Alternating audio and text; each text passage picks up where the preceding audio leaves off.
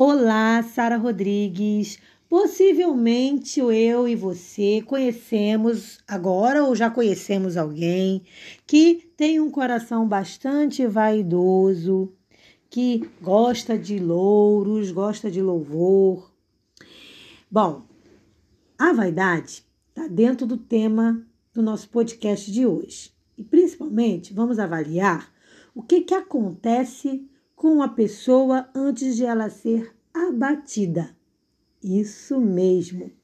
Antes de a pessoa ser envergonhada, abatida, acontece algo curioso e é sobre isso que eu quero conversar com você nesse podcast. Por isso, o meu convite. Vem comigo.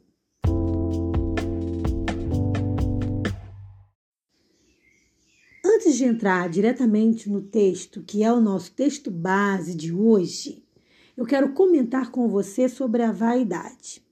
Porque a vaidade está muito presente na Bíblia. Muitos autores falam da vaidade, mas tem um que fala bastante, que é Salomão, e que comenta bastante no livro de Eclesiastes sobre a vaidade. Salomão, ele chega a uma conclusão que o homem que vive envaidecido, que vive correndo atrás de coisas humanas, de, de louros, de, de grandes conquistas, exageradamente, ele nada mais faz do que correr atrás do vento. E Salomão chega a essa conclusão porque ele percebe, fazendo um comparativo do que é o viver humano aqui, do quão curto é o viver humano aqui em comparação com a eternidade. Então ele percebe que a pessoa que deixa de lado as coisas de Deus para viver da sua vaidade, ela não faz nada mais do que perder tempo. Então, quando ele se atenta para todas as obras dos homens na terra e percebe essa discrepância, ele fica indignado. Então, Salomão chega a uma, a uma conclusão que é bem real. Vaidade de vaidade, tudo é vaidade. Me lembra um pouco a minha época de adolescente, quando eu estava assim, afastada da igreja e escutava muito Legião Urbana que cantava. Tudo passa, tudo passará. É bem verdade isso e a gente não pode negar. Tudo realmente passa. O grande escritor do Eclesiastes, ele fala da vaidade em vários aspectos. Ele fala sobre o, a ganância em querer conquistar coisas terrenas. Ele fala sobre é, a, o, poder da pessoa querer sempre poder, poder e, e ser movida pelo poder, que também é uma, um certo tipo de vaidade, o egoísmo, e por aí vai. Então, quando a gente vê e faz uma análise como Salomão fez, a gente acaba chegando na mesma conclusão. Mas, como eu prometi no início do, do podcast, o tema de hoje vai falar também sobre o que acontece na vida de alguém que valorizou a vaidade e deixou de lado coisas importantes.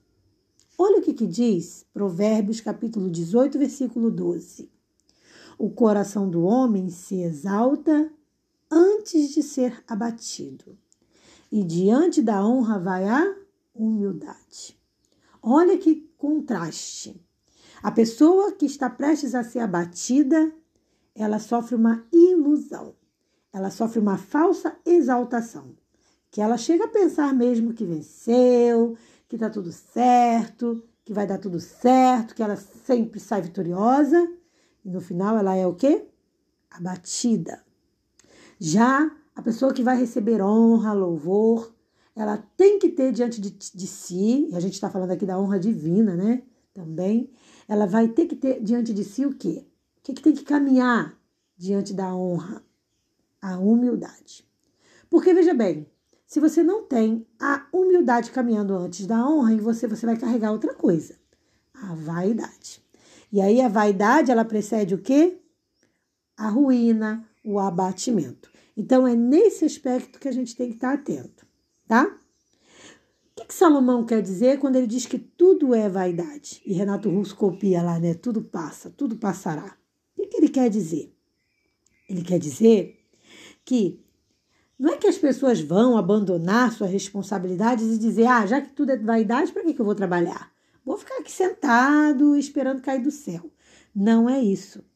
O que ele realmente quer dizer é que a gente precisa trabalhar conectado com Deus, conectado nas coisas do alto, para que a gente não fique correndo atrás do vento, como Eclesiastes 1,14 diz.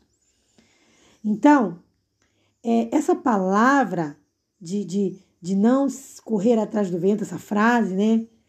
Ela traz muito em si, porque ela mostra que a gente tem que ter uma missão. A gente tem que ter na vida um propósito, do, por menor que seja. Às vezes a gente pensa assim: ah, que propósito vai ter eu que sou dona de casa? O propósito de construir uma família, e isso vai ajudar muito a sociedade que você vive. Uma família bem estruturada é uma família que vai ser, vai ser base para uma sociedade melhor. E nisso está tá incluído o amor ao próximo, o perdão. Isso tudo são coisas que a mãe tem que ensinar. Então, o amor ao próximo, o perdão, a, a, é, a aceitação do outro, aceitar o outro como ele é, respeitá-lo nas suas escolhas, tá?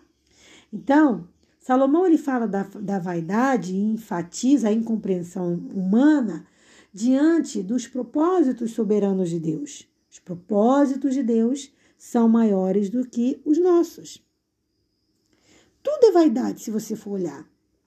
Ah, eu quero conquistar isso, isso, isso. Todos os bens materiais são necessários, ajudam às vezes a melhorar a nossa vida, mas se você for olhar bem pelo aspecto espiritual, pelo aspecto da eternidade, tudo é vaidade. Porque tudo passa, como diz Renato Russo. Tudo passa, tudo passará a gente não vai levar nada daqui. Olha o que, que diz o salmista Davi em Salmos 39,5. Desde, deste aos meus dias, deste, perdão, deste aos meus dias o cumprimento de alguns palmos. A tua presença, o prazo da minha vida é nada. Na verdade, todo homem, por mais firme que esteja, é pura vaidade. Vaidade de vaidade. Tudo é vaidade. Então, o que a gente tem que chegar a entender? Qual tem que ser a nossa conclusão? A gente tem que entender que o homem só vai encontrar plena satisfação quando a primeira coisa para a vida dele, o primeiro objetivo de vida dele for comunhão com o Senhor, vivência com Deus. É isso que faz as outras coisas valerem a pena. Então, vamos supor, se você tem uma casa própria, use para louvar a Deus. Se você tem seu carro, use para o louvor a Deus. Se você tem um bem material, use para louvar a Deus. É aí você passa a dar sentido para aquilo que você tem. Se você só tem por ter, é vaidade. Vaidade de vaidade.